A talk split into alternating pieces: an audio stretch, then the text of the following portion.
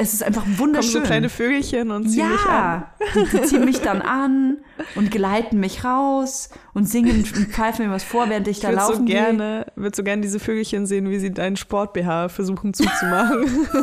Es geht nicht! Piep, piep. Ihr müsst die Eule anrufen.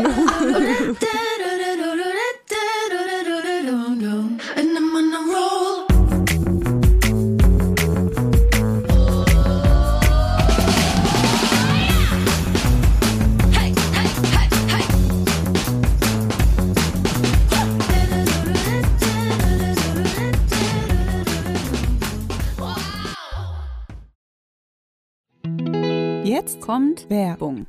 Kommen wir zu unserem heutigen Werbepartner und das ist HelloFresh. HelloFresh, das sind frische Kochboxen direkt lecker vor deine Haustür geliefert. Das ist wirklich meine Lieblingswerbung hier. Da freue ich mich immer schon auf die nächste Woche. Ich bin ja so jemand, ich gucke mir die Gerichte, die es bei HelloFresh gibt, gar nicht an. Ich gebe nur an, was ich gerne esse, also welche Essensart ich bevorzuge. Und dann stellt HelloFresh mir sozusagen meinen eigenen Essensplan für die nächste Woche zusammen. Ich weiß, bei dir ist es anders, aber ich lasse mich einfach gerne überraschen. Aber jedes Mal, wenn wir hier diese Werbung einsprechen, sehe ich dann, was es in der nächsten Woche gibt. Und es gibt einfach wirklich nächste Woche so viele leckere Sachen. Ja, das stimmt. Unter anderem gibt es einen Würfelsalat mit Harissa Grillkäse und Kartoffelcroutons. Oh. Und ich frage mich wirklich, was zur Hölle sind Kartoffelcroutons und warum habe ich das noch nie in meinem Mund gehabt? Oh, es klingt so geil, den hatte ich mir auch ins Auge gefasst. Tatsächlich habe ich mich aber nächste Woche für den karibischen Süßkartoffel-Kokos-Eintopf entschieden. Wie du weißt, bin ich eine vielbereiste Frau, also eigentlich gar nicht, aber deswegen äh, sehne ich mich immer nach den tollsten Gerichten. Und hier in Hackelburg bekomme ich die eigentlich nicht. Außer mit HelloFresh, denn die liefern mir das Rezept direkt vor die Haustür und ich kann es ganz einfach nachkochen, weil ganz ehrlich, diese Rezeptkarten, das sind wie so Pokémon-Karten. Es ist ganz einfach, das nachzukochen, auch wenn ihr keine äh, großen Köche seid. Das ist wirklich einfach. Und dieser karibische Süßkartoffel-Kokoseintopf, kann ich euch sagen, das ist Urlaub auf der Zunge. Eine kleine Reise für deine Geschmacksnerven zumindest. Oh ja. Ich weiß das natürlich noch nicht, aber nächste Woche, ich denke quasi an nichts anderes. Im flexiblen Abo kannst du die Lieferung jederzeit anpassen, pausieren oder kündigen. Du bekommst wirklich eine Kochbox mit genau der richtigen Anzahl und Menge von Zutaten, so dass du auch deine Abfälle krass reduzierst und dein Mental Load, weil du noch nicht mal einkaufen gehen musst dafür. Wir haben natürlich auch einen Code für euch. HF Weibers, alles groß geschrieben, HF Weibers. Damit spart ihr in Deutschland bis zu 120 Euro, in Österreich bis zu 130 Euro und in der Schweiz gibt's bis zu 140 Schweizer Franken. Natürlich gibt's den kostenlosen Versand für die erste Box auch noch dazu. Und der Code ist nicht nur für neue Kundinnen und Kunden gültig, sondern auch für ehemalige. Schaut gerne mal in die Shownotes für weitere Infos und für die Links zum Einlösen des Codes. Werbung Ende. Hallo und herzlich willkommen zu einer Lieblingsfolge Vibers mit Leila Lowfire und Toya Diebel. Vibers, das ist der Podcast. Sechsmal nicht nominiert, viermal keine Preise gewonnen, in keiner redaktionellen Auswahl. Das ist euer Lieblingspodcast. Ihr seid eigentlich seid ihr so ein bisschen Hipster, wenn ihr uns hört. Wir sind ein Underground-Podcast, ne? Kann man sagen. Ich glaube auch, ja, ich glaube auch alle Leute, die uns jetzt hören, werden uns hassen, falls wir irgendwann doch mal aus Versehen irgendwo reinrutschen. Wir sind so underground, dass wir nicht mal, wir bekommen nicht mal die Newcomer-Preise und nicht mal die Underground- und Wir sind so underground, wir kriegen noch nicht mal so einen so einen Jahresrückblick auf Spotify. Wir sind so underground, die werden sogar geblacklistet. Aber in eure Willkommen Ohren haben zurück. wir es geschafft, ne? In eure Ohren, da sind wir ganz tief drin. Wir leben eigentlich auch nur in euren Ohren. Eigentlich existieren wir gar nicht. Mir ist es ja ganz wichtig, dass irgendjemand mich noch hört. Ich habe das Gefühl, hier in meiner Einöde ist es schwierig, gehört zu werden. Das ist genau richtig, dass man so ein Ventil hat, wie ein Podcast. Ich meine, es klingt jetzt so, als ob uns so wenige Leute zuhören, aber es hören uns wirklich sehr viele Leute zu. Tatsächlich, ja. Ja. Ist manchmal ein bisschen weird, ne? Ist es nicht auch manchmal ein bisschen komisch für dich, wenn dann irgendjemand äh, Bezug nimmt und sagt so, äh, vor eineinhalb Jahren hast du aber das und das äh, gesagt bei Vibers. Und ich denke mir so, what? Vor eineinhalb Jahren? Hat mich da irgendjemand gehört? Ja. Ja, ich meine, ich mache ja wirklich auch schon sehr, sehr, sehr viele Jahre Podcasts Ja. und äh, kenne das sehr gut, dass dann so kommt, so, hä, aber als du 19 warst. Also besser als Sex, da hast du dir noch was anderes da reingesteckt. ja, ich glaube, es ist okay, wenn man sich weiterentwickelt und immer mal wieder neue erfindet.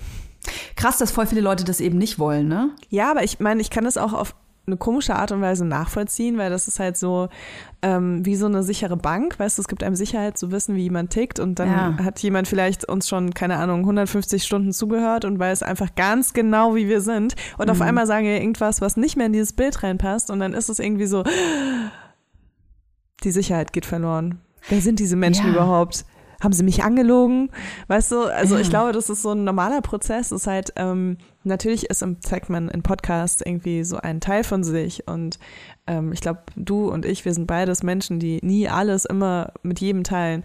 Und äh, daraus entsteht dann aber eben so eine, so eine Persönlichkeit, ähm, Hm. die die Leute wahrnehmen. Und wenn dann irgendwas aber nicht ganz stimmig ist, dann ist es natürlich schwierig. Ich glaube, so wäre ich auch, wenn ich so einen Podcast hören würde.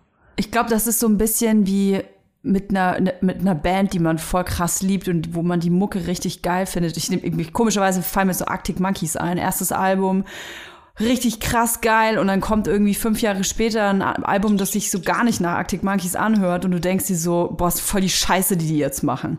Dabei haben die sich einfach weiterentwickelt. Nee, aber du sagst auch, die sich gar, äh, also ein Album, was sich gar nicht nach Arctic Mon Monkeys Ja, anhört. genau, aber genau. vielleicht hören die sich ja so an und die Richtig. haben einfach nur drei andere Alben gemacht, weil sie Bock Das meine ich drauf ja. hatten. Das meine ich ja, weil die sich weiterentwickelt haben und vielleicht, weil die auch einfach keinen Bock mehr haben, äh, sich immer gleich anzuhören. Wäre ja auch letzten Endes total schade, wenn äh, irgendwas immer gleich bleiben würde. Das bleibt, das wird doch langweilig.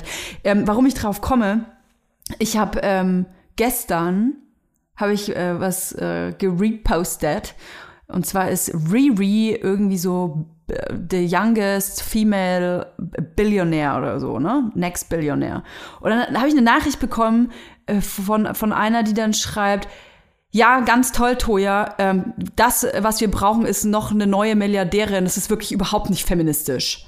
Und ich denke mir so, ey, so, ich will mal eins klarstellen. Nicht alles, was ich sage, denke, mag, tue, ist feministisch. Und das ist, kann kein, das kann, das kann keiner, dem kann keiner gerecht werden. Und ich finde das irgendwie, das ist so wirklich Instagram in a nutshell, dass Leute denken, dass nur weil man vielleicht mal äh, einen feministischen Wert geteilt hat oder viele Dinge ähm, feministisch, äh, feministische Ansätze hat, dass alles, was man tut, und alles, was man denkt, damit konform gehen muss. Nee, sorry, ich, so bin ich nicht. Aber was soll daran nicht feministisch sein? Ja, weil feministisch, äh, es ist nicht feministisch, äh, wenn man super viel Geld aus Kapitalismus zieht und äh, das dann einer Person quasi ähm, obliegt und nicht geteilt wird. Ich bin übrigens keine Kommunistin auch, ne? Also weil es gibt ja manchmal Menschen, die irgendwie denken, ich bin, weiß ich nicht. Ja, das ist ja dieses Bild, von dem du sprichst, ne? Dass Leute sich dann oft eine Persönlichkeit zusammenreimen. Toya ultra links kommunistische Anführerbraut. Nein, so, sorry. Ich habe einen Online-Shop. Ich lebe den Kapitalismus. Ironie off. Aber ich habe trotzdem natürlich einen Online-Shop. Also sorry, also ich verdiene auch damit Geld. Aber das ist halt genau das Ding. Weißt du, wenn ich jetzt super reich werden würde, ich hatte in irgendeiner letzten Folge gesagt, ich bin ja auf einem sehr schlechten Weg zur ersten Million. Zur ersten Milliarden. zur ersten Milliarde auch noch. Ich, man, man, ich sag mal so, mein Weg ist wirklich sehr steinig bis dahin. Und ich bin ganz am Anfang. Aber stell dir mal vor, ich würde es irgendwie zu Reichtum ähm, schaffen. Dann würden sich super viele Leute von mir abwenden, glaube ich. Ich nicht. Du nicht, ne? Ja, dich würde ich Du, ja auch du, hast gesagt, mitziehen. du hast gesagt, du würdest mich reich beschenken dann, oder? Natürlich.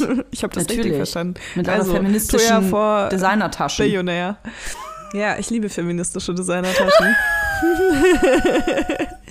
ja, total. Aber ich finde halt auch, ich meine, diese Diskussion gibt es sehr oft. Äh, Wie kann man im Kapitalismus leben und trotzdem eine andere Einstellung haben? Ich finde nicht, dass es sich widerspricht. Ähm, klar könnte ich jetzt auch irgendwo auf meinem drei Quadratmeter Grundstück in Brandenburg oder Sachsen sitzen und in einem Zelt leben. Ähm, aber da habe ich keinen Bock drauf. Ja. Ey, du kannst dir die Lehren von Marx auf Amazon bestellen. Ich sag doch schon alles, verstehst du? Das ist doch, also, man darf nicht alles auf die Goldwaage legen, aber das ist ja das, was Leute lieben. Die alte Goldwaage. finde es trotzdem geil, dass es auch eine Billionär gibt und nicht nur, äh, also eine Milliardärin und nicht nur Milliardäre. Ja, das ist super wichtig. Also wir haben ja in dieser betreffenden Folge, ich glaube, es sind über 90 Prozent männliche, also ja, männliche, reiche Menschen. Finde ich gut, dass Riri da mal durchkommt und mit ihrem, mit ihrem Abzocke-System davon. Savage Fenty da mal ein paar, ein paar Taler einsteckt. Ey, das muss ich halt auch sagen. Ich bin da selber Mitglied, ne? Echt? Ja, ja, ich bin da selber Mitglied, ähm, weil die haben mich da mal irgendwie gecatcht mit irgendwas. Da gab's mal, da gab's dann irgendwie so ein Bikini-Kram, Unterwäsche, ich weiß es gar nicht mehr. Und ähm, dachte ich mir, ja, okay, cool, VIP, das, das mache ich.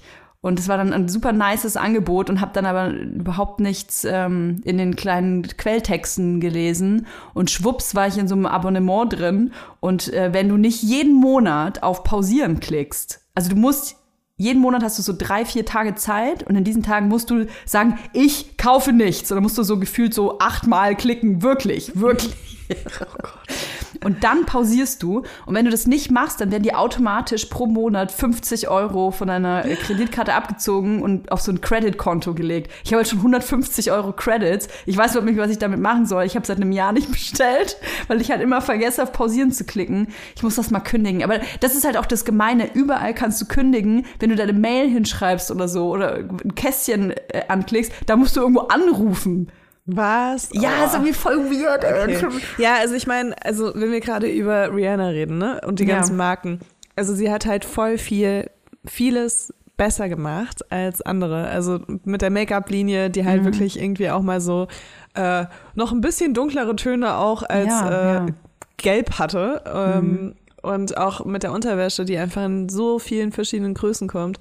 Ähm, aber es ist halt trotzdem, also es ist halt trotzdem nicht fair produziert natürlich und es Nee, ist ne? trotzdem halt maximaler Profit auch, aber Das ist ganz schön trotzdem teuer. halt geil. Aber Ja, trotzdem ist geil, weißt du? Ja, finde ich auch. Aber es gibt natürlich auch sehr viele Kritikpunkte, wo ich mir denke, das würde ich halt anders machen. Aber deswegen ähm, dauert das halt bei uns irgendwie, äh, bis man ein Bikini bekommt. Und dann hast du auch bald so ein Abonne Abonnement-Modell. Du musst im Monat musst du 1000 Euro zahlen, wenn du dir kein Bikini bestellst. Ja, 50 würden ja schon reichen. Da können wir uns ja noch mal ein Modell ausdenken. Jetzt kommt Werbung. Kommen wir zu unserem heutigen Werbepartner und zwar Armed Angels. Touch Nothing Toxic. Wir durften uns äh, letztens ein paar tolle Produkte bei Armed Angels aussuchen. Und äh, ich muss sagen, ich habe mir so einen Pullover bestellt in einer größeren Größe, weil ich die gerne so richtig ähm, loose habe. Wow. Und der hat so eine tolle Qualität. Der ist nämlich so richtig schwer und fest, aber trotzdem so von innen so weich. Aber nicht so fließweich, sondern so gewebt weich. Ich weiß nicht, ob du das kennst. Ich liebe diesen Pullover. Ich, das ist echt so im Moment mein Wohlfühlpullover, wenn ich irgendwie so einen Tag habe, wo ich mir denke, so, ich meine, man hört es vielleicht ein bisschen an meiner Stimme, bin nicht ganz so fit, dann ziehe ich voll gerne so richtig gemütliche Sachen an. Und dieser Pullover, der hat es mir wirklich angetan. Aber ich meine, wir wollten ja heute auch eigentlich hier über was anderes sprechen, Troja. Wir wollten eigentlich über Jeans sprechen und zwar Detox Denim. Das ist was, was sich Armed Angels auf die Fahne schreibt, nämlich Jeans, die ohne gefährliche Chemikalien hergestellt werden und Materialien nutzen, die nachhaltiger sind als bei konventionellen Jeans. Denn die Produktion von Jeans, die ist nicht ohne. Die ist äh, sehr aufwendig, benutzt, benötigt sehr viel Wasser. Armed Angels benutzt Bio-Baumwolle und recycelte Baumwolle und achten darauf, dass es keine synthetischen Pestizide gibt, dass äh, die Jeans ohne Chlor gebleicht werden und nutzen moderne Techniken wie zum Beispiel Laser- und Ozonbehandlung. Das ist natürlich nicht nur toll für die Menschen, die die Jeans tragen, ne? weil wir wissen alle, also Kleidung gibt auch äh, Stoffe ab. Wenn die mit schädlichen Chemikalien behandelt worden sind, dann ist die Wahrscheinlichkeit groß, dass wir das auch durch unseren Körper aufnehmen. Sondern es ist halt auch vor allem richtig gut für die Menschen, die diese Jeans herstellen. Und das ist kein Geheimnis, ähm, dass da nicht immer darauf geachtet wird und so eben die Menschen, die ähm, teilweise eh schon für einen sehr niedrigen Lohn arbeiten, sich auch erheblichen Gesundheitsrisiken aussetzen müssen, wenn sie eben in der Jeansproduktion arbeiten, wo nicht darauf geachtet wird. Ich habe mir eine Jeans ausgesucht. Ich fühle mich äh, direkt in die 90s zurückkatapultiert. Die heißt Lejani. Ich hoffe, ich äh, spreche es richtig aus. L-E-J-A-A-N-I. Das ist so ein Straight Leg High Waist. Liebe ich ja sowieso. Aus Bio-Baumwolle. Und ich habe so eine Waschung, äh, die eben ich weiß nicht, ich finde, ich bin wie bei, bei, bei Grease fast ein bisschen. Hat es nichts mit 90s zu tun, aber ich sehe einfach aus, als würde ich zu einer Highschool gehen. stonewashed? Liebe ich. Ja, so ein bisschen stomisch. Ich mag das ja, wenn es äh, so, also diese modernen Waschungen, das ist ja eher nichts für mich. Ich mag einfach total gerne so ein bisschen Retro. Und da hat Armed Angels ganz, ganz viel ähm, äh, im Petto. Meine Waschung heißt Blue Base. Äh, ich trage tatsächlich immer gerne eine Nummer größer bei meiner, also bei diesem Modell, weil ich finde, dass die dann geiler sitzt. Man darf aber nicht vergessen, dass eine Jeans beim Tragen, gerade wenn die so äh, gut hergestellt ist wie bei Armed Angels, immer ein bisschen nachgibt. Also manche kaufen die sich ja gerne ein bisschen enger und dann gibt die ein bisschen nach. Ich mag es aber ein bisschen so richtig locker. Also ich habe mir bei Armed Angels eine Jeans bestellt, die auch so ein bisschen stretchy ist.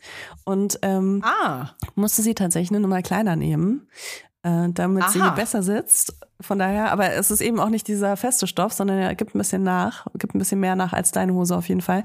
Und da habe ich schon sehr viel Komplimente für bekommen. Und zwar habe ich mir ähm, hier diese äh, White Leg Jeans bestellt. Murlia heißt es mit zwei A. ach, da hast du sogar von mir schon ein Kompliment gekriegt. wirklich? Von dir auch? Ja. Habe ich gar nicht gesehen. Von mir auch. Oh. Also ich ja, meine die- Nachrichten liest du wohl nicht.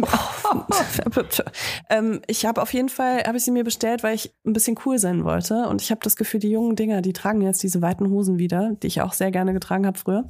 Und äh, da ich aber natürlich die letzten Jahre, so wie alle Millennials, auf Röhrenjeans umgestiegen bin, ähm, habe ich diese äh, Hose in meinem Kleiderschrank begrüßt und habe gehofft, dass ich dann damit nicht mehr von 20-Jährigen im Gym gesiezt wurde, werde, ähm, was leider echt oft passiert ist in letzter Zeit und was mir zu denken gegeben hat. Deswegen trage ich jetzt im Gym zum Sport diese Jeans. Und wenn ihr das auch machen wollt, dann haben wir natürlich einen Code für euch. Vibers 15. Alles groß geschrieben. Damit spart ihr bis zum 17. März 15% auf alle Armed Angels Produkte, ausgenommen natürlich die Sale-Artikel.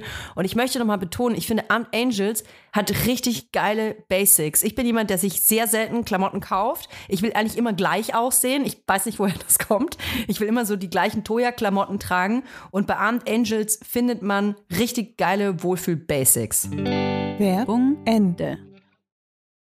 Leila, ich wollte eigentlich über eine ganz andere Sache sprechen. Ich weiß schon gar nicht mehr, wie wir hier ähm, wieder über Abzockmodelle sprechen. Jetzt ist was vorgefallen. Ich weiß nicht, inwiefern detailliert du darüber sprechen kannst. Du hattest, ich habe in deinem Instagram-Post nur gesehen, da liegt eine Anzeige im Raum. Deswegen musst du jetzt selber sagen, wie kannst du darüber sprechen und vor allem, was ist passiert? Boah, ja, ich war auch vor der Folge, dachte ich mir so, boah, irgendwie habe ich heute gar keine Lust darüber zu reden. Aber irgendwie, keine Ahnung, finde ich es auch wichtig. Aber ich bin immer so hin und her gerissen, weil ich sehe mich dann so als Person, die sowas in der Öffentlichkeit eben auch bespricht, aber dann eben auch als Person, die sowas erlebt hat jetzt gerade. Und irgendwie nicht so naja, also ich würde eh nicht ins Detail gehen, weil äh, ich da, wie, wie gesagt, auch eine Anzeige ähm, liegen habe und ähm, ich nicht weiß, in welchen Räumen ich mich da, da so bewegen kann. Und abgesehen davon muss ich da auch nicht so viele Details zu nennen. Aber ich war auf jeden Fall am Wochenende unterwegs und ähm, war irgendwie schön essen und danach war ich, ähm, saß ich noch so draußen und äh, habe noch eine Capri-Sonne getrunken.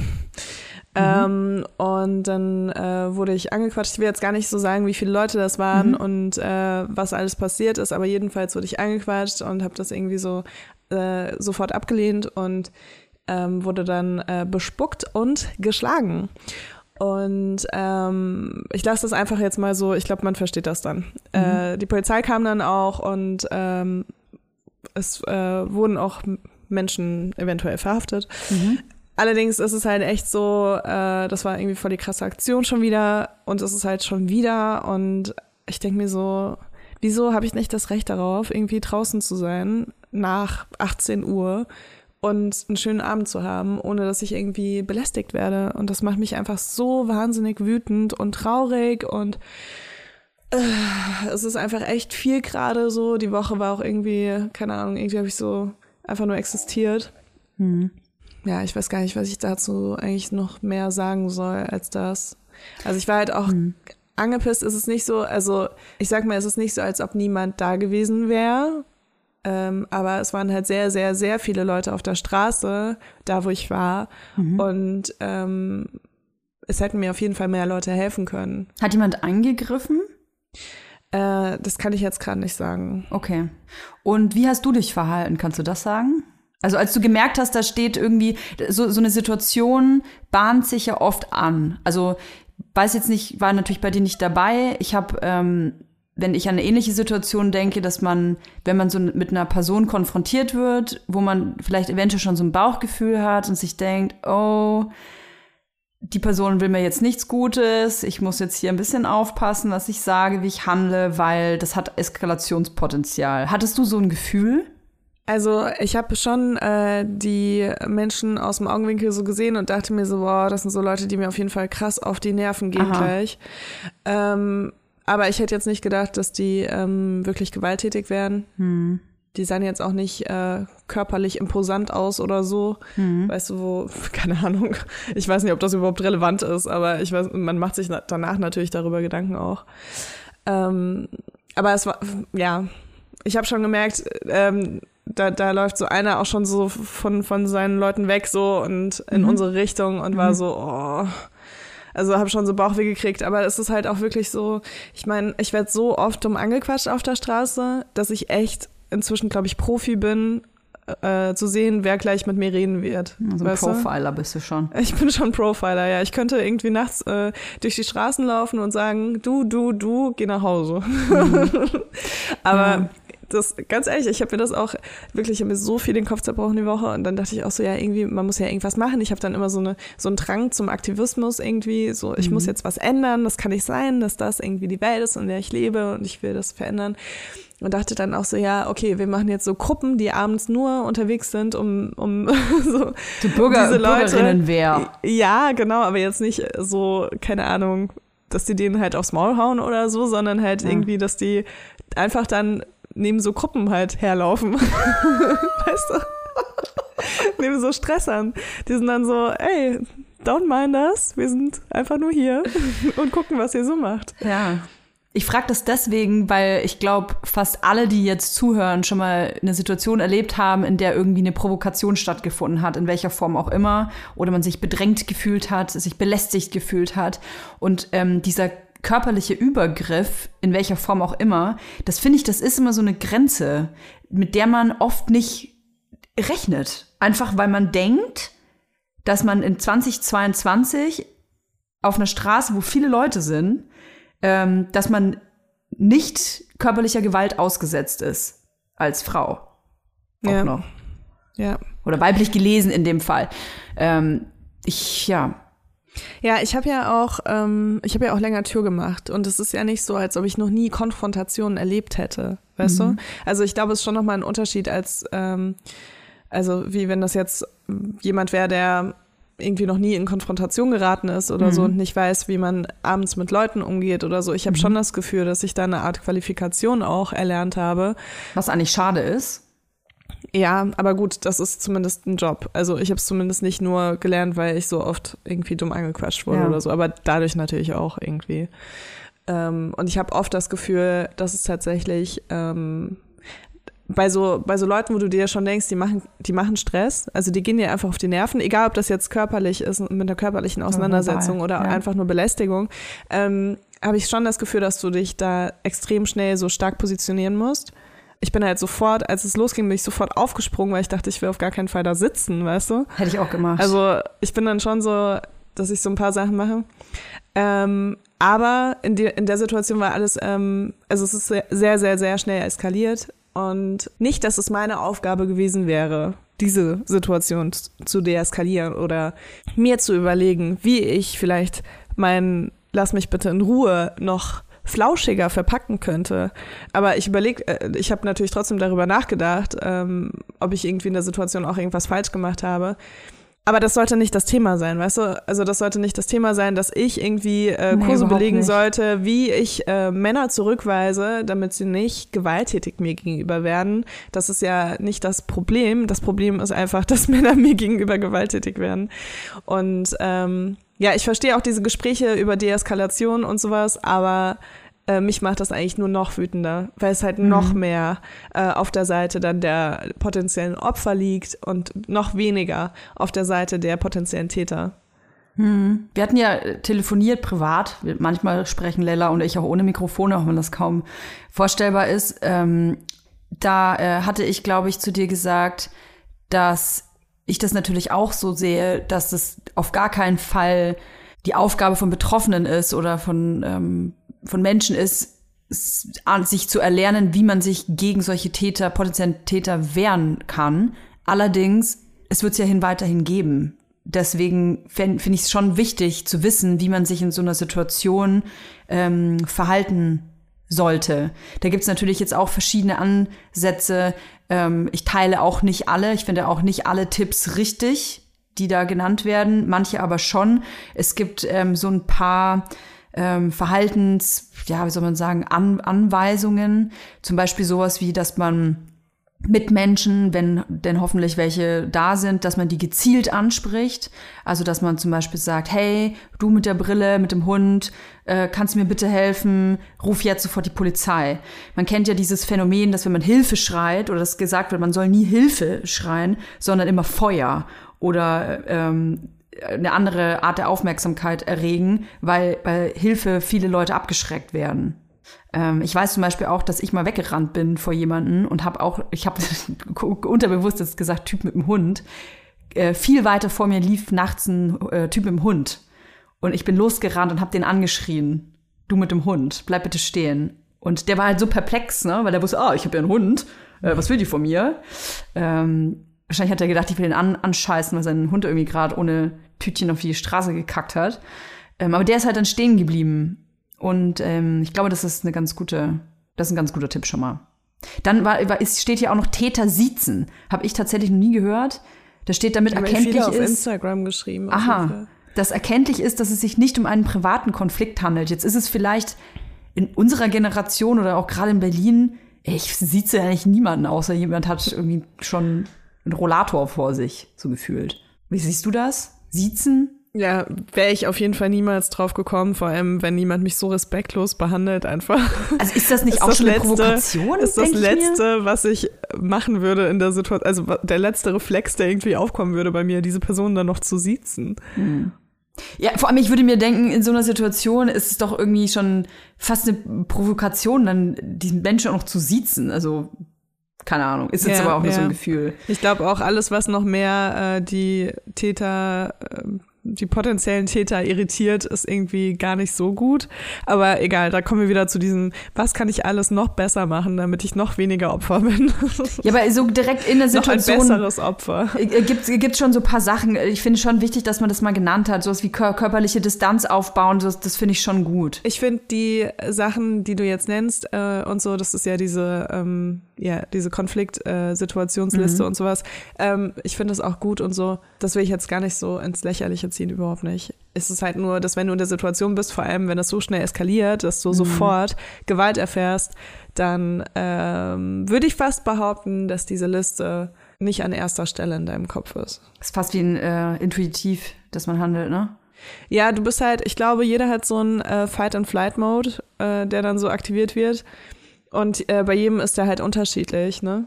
Also es gibt bestimmt Leute, die dann sofort irgendwie ähm, versuchen, so weit weg wie möglich zu kommen, sich Hilfe zu suchen.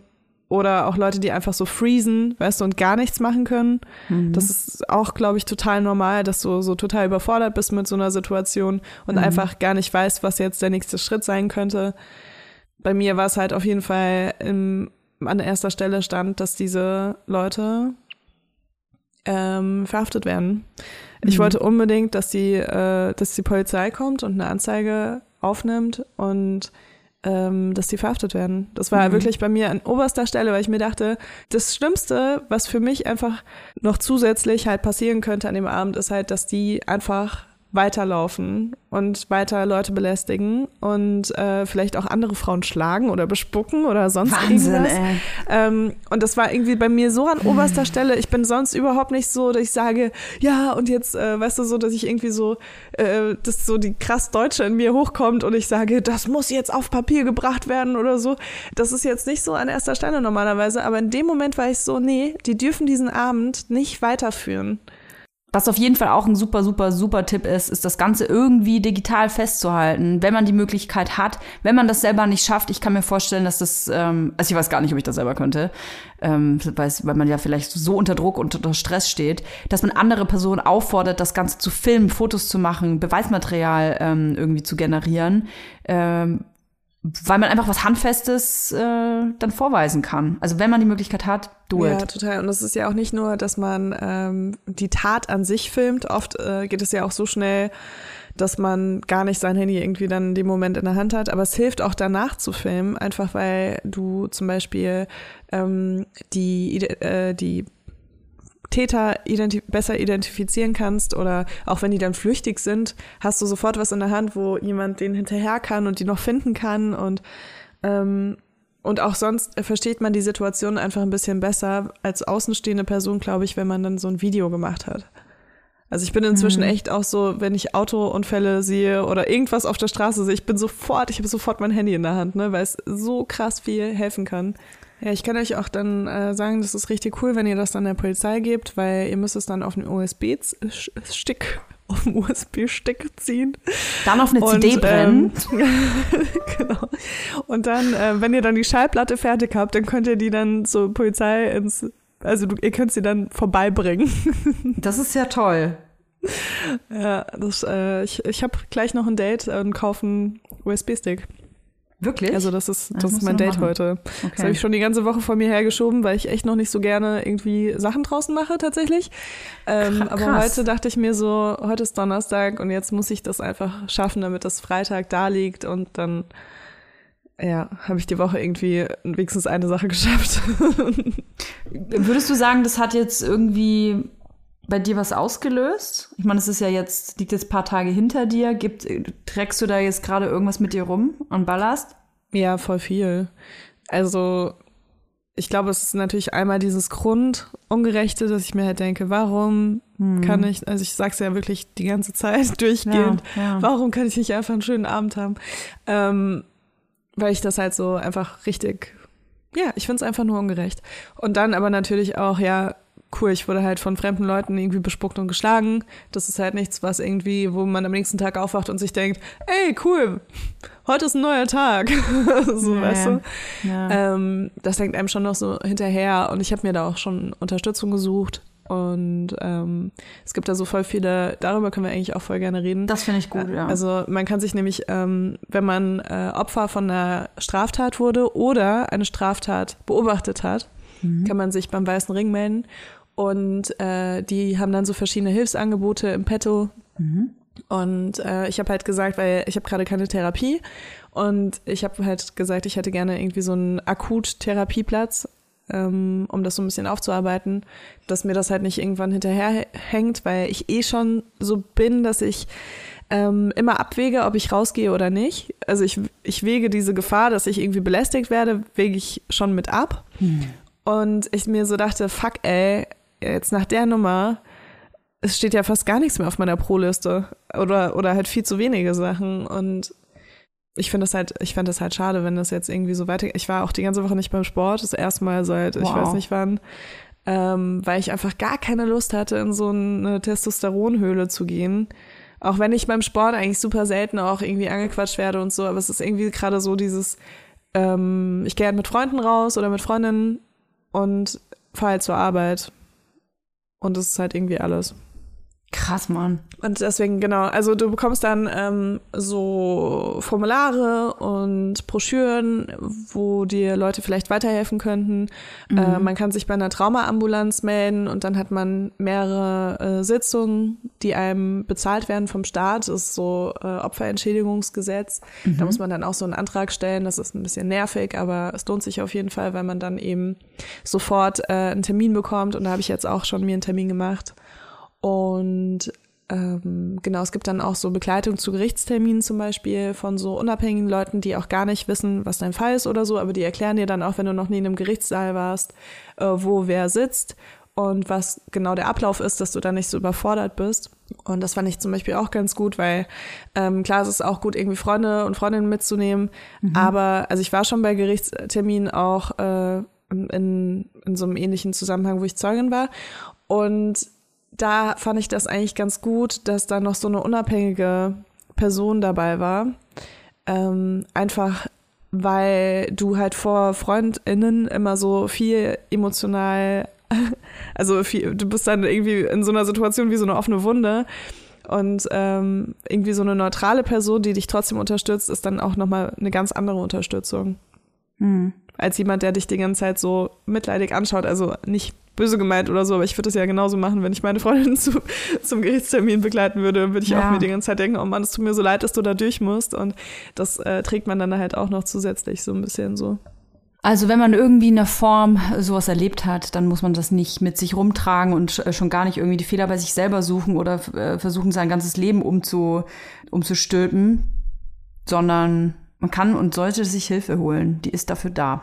Ja, und ich habe mir auf jeden Fall diesmal gesagt, dass ich das alles in Anspruch nehmen werde, weil mein Leben ist so voll, ich habe ein Kind, ich muss irgendwie funktionieren jeden Tag und ich muss auch Sachen machen, die ich nicht machen würde jetzt in der Phase, in der ich gerade bin, einfach weil sie niemand anders macht. ähm, ich muss auch aufs Kita-Sommerfest gehen, auch wenn ich mich nicht gut fühle, weißt du, so nach dem Motto. Ähm, und dann dachte ich mir, okay, aber dann, dann nehme ich diese ganzen Hilfsangebote jetzt einfach an. Ich finde es auch total wichtig, dass es die gibt. Und warum soll ich dann sagen, ja, bei mir geht's nicht schlecht genug oder es gibt Leute, die haben noch Schlimmeres erlebt oder sonst irgendwas, habe ich mir jetzt verboten. Wir haben außerdem nochmal genauer nachgefragt, und zwar bei Martina Plackmann. Die ist Mitarbeiterin und Redakteurin bei der polizeilichen Kriminalprävention der Länder und des Bundes. Wir haben gefragt, wie verhält man sich eigentlich in Konfliktsituationen, vor allem im öffentlichen Raum? Wie reagiert man auf Übergriffe, vor allem als Zeuge oder als Zeugin? Und warum Zivilcourage so wichtig ist. Die Frage ist ja, was kann ich tun, wenn ich Opfer von Gewalt werde? Ich kann nur versuchen, mich deeskalierend zu verhalten, selbst möglich ruhig zu bleiben, klare Ansagen machen, Stopp, lassen Sie mich in Ruhe, Sie tun mir weh, hören Sie auf. Dann Abstand halten, möglichst umstehende Personen auf meine Situation aufmerksam machen. Und dabei sind direkte Ansprachen enorm wichtig, um Menschen richtig anzusprechen und mit in die Situation reinzuholen. Dann sollte ich versuche den Angreifer immer zu siezen, nicht zu duzen, denn sonst könnten umstehende Passanten einen rein persönlichen Streit vermuten. Als Zeugin oder Zeuge eines Angriffs sollte ich umsichtig und entschlossen eingreifen, aber mich auf keinen Fall selbst in Gefahr bringen. Wenn ich selbst denke, "Äh, die Situation ist mir zu brenzlig, das ist mir hier zu gefährlich, dann gibt es trotzdem Möglichkeiten, Zivilcourage zu leisten. Und zwar zum Beispiel die Polizei zu rufen oder andere Passanten auf die Situation aufmerksam zu machen, die eventuell dann eingreifen. Am besten immer auf räumliche Distanz zum Täter achten. Abstand ist immer gut, bringt immer Sicherheit.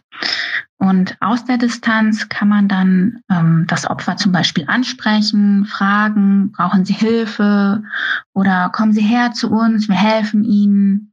Oder so tun, als kenne man das Opfer womöglich und so die Person aus der Situation rausholen. Ich glaube, eigentlich weiß man, dass jede und jeder verpflichtet ist, im Rahmen ihrer oder seiner Möglichkeiten Hilfe zu leisten.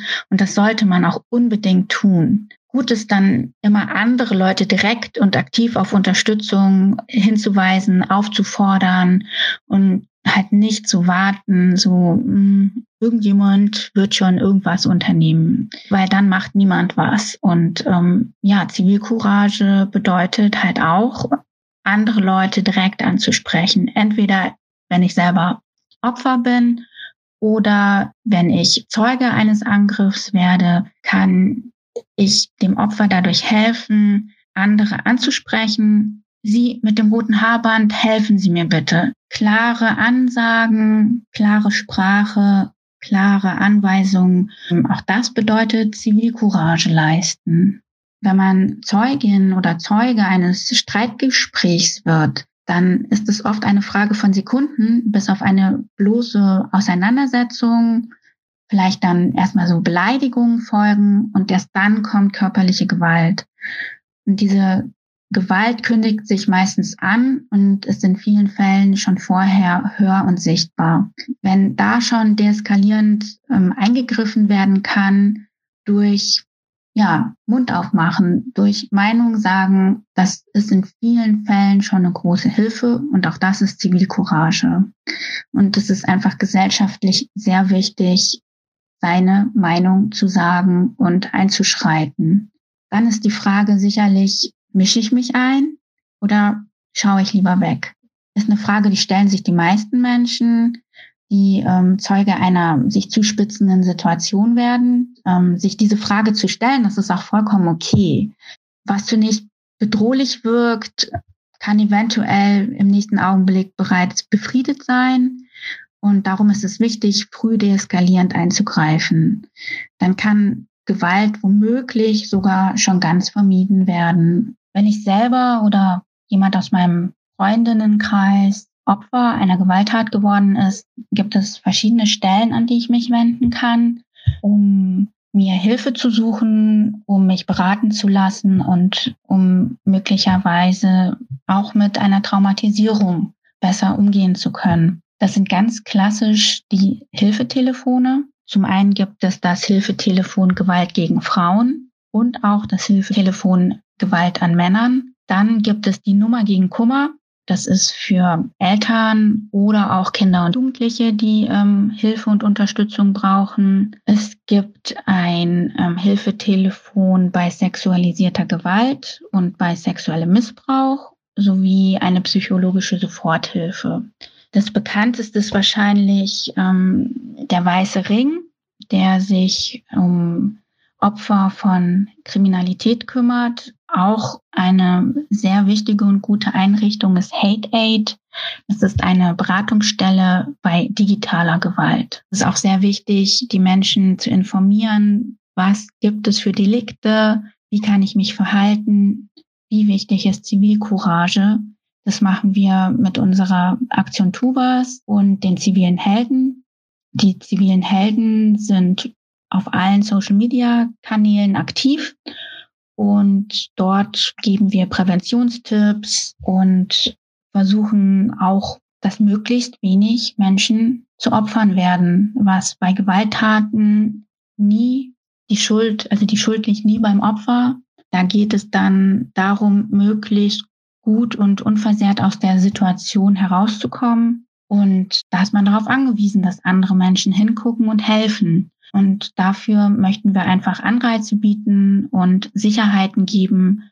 Und dazu gehört zum Beispiel auch das Wissen darüber, dass man grundsätzlich unfallversichert ist, wenn man sich im Interesse der Allgemeinheit besonders einsetzt, zum Beispiel bei Unglücksfällen erste Hilfe leistet oder sich persönlich zum Schutz widerrechtlich Angegriffener einsetzt. Dessen sollte man sich auch bewusst sein. Also es lohnt immer hinzugucken und nicht einfach weiterzugehen. Wenn eine Person in Not ist, auf jeden Fall immer die Polizei unter 110 rufen und Anzeige erstatten. Mehr Infos findet ihr außerdem auf dem Instagram-Account Zivile Helden. Und liebe Grüße gehen nochmal speziell raus an Martina. Die ist nämlich selbst Weibershörerin. Wir sind, wir sind ja bekannt dafür. Wir, wir sprechen über ganz schlimme Sachen, dann über ganz lustige Sachen, dann weint mal jemand, dann lacht mal jemand. So ist das einfach. Das ist ja wie, wie das wahre Leben. Und das wahre Leben hat mir, ähm, das, das wahre Leben hat mir gezeigt, dass Technik nicht vertrauensvoll ist.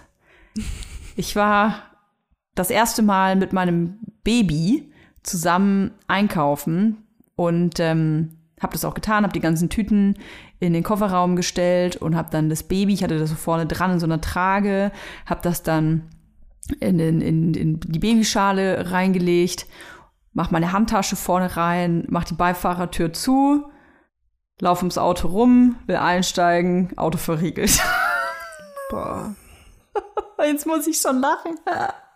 Aber in dem Moment Lachst du oder weinst du? Nein, ich lache, ich lache. Okay. Weiß man, weiß man in der Situation nicht genau. Ich habe tatsächlich in der Situation, als das Auto sich verriegelt hat, ähm, war ich erst so, haha, weil ich mir dachte, äh, du dummes Auto, du weißt ja nicht, dass mein Autoschlüssel da unten in der Tasche liegt und wenn ich jetzt nochmal an die, Türgriff greife, dann gehst du wieder auf. Und dann habe ich da dran gegriffen und ich hatte schon, es war, es war schon wie so eine Zeitlupe, dass ich mit der Hand ganz langsam zu dem Griff bin und ich habe es schon geahnt und ziehe daran und die Tür geht nicht mehr auf. Und in dem Moment ist mir wirklich mein komplettes Gesicht entgleist. Mir ist super heiß geworden, weil ähm, ich natürlich mein Baby dann da drin angeguckt hat, dass die super gelacht hat. Normalerweise, ich muss dazu sagen, das Baby schreit von, in neun von zehn Fällen im Auto. Das, das hasst einfach Autofahren. Aber an dem Tag war es richtig Vielleicht liegt es geil an drauf. dir, weil du auch im Auto sitzt. Weil ich so, weil ich halt wahrscheinlich, weil ich will einfach alleine sein.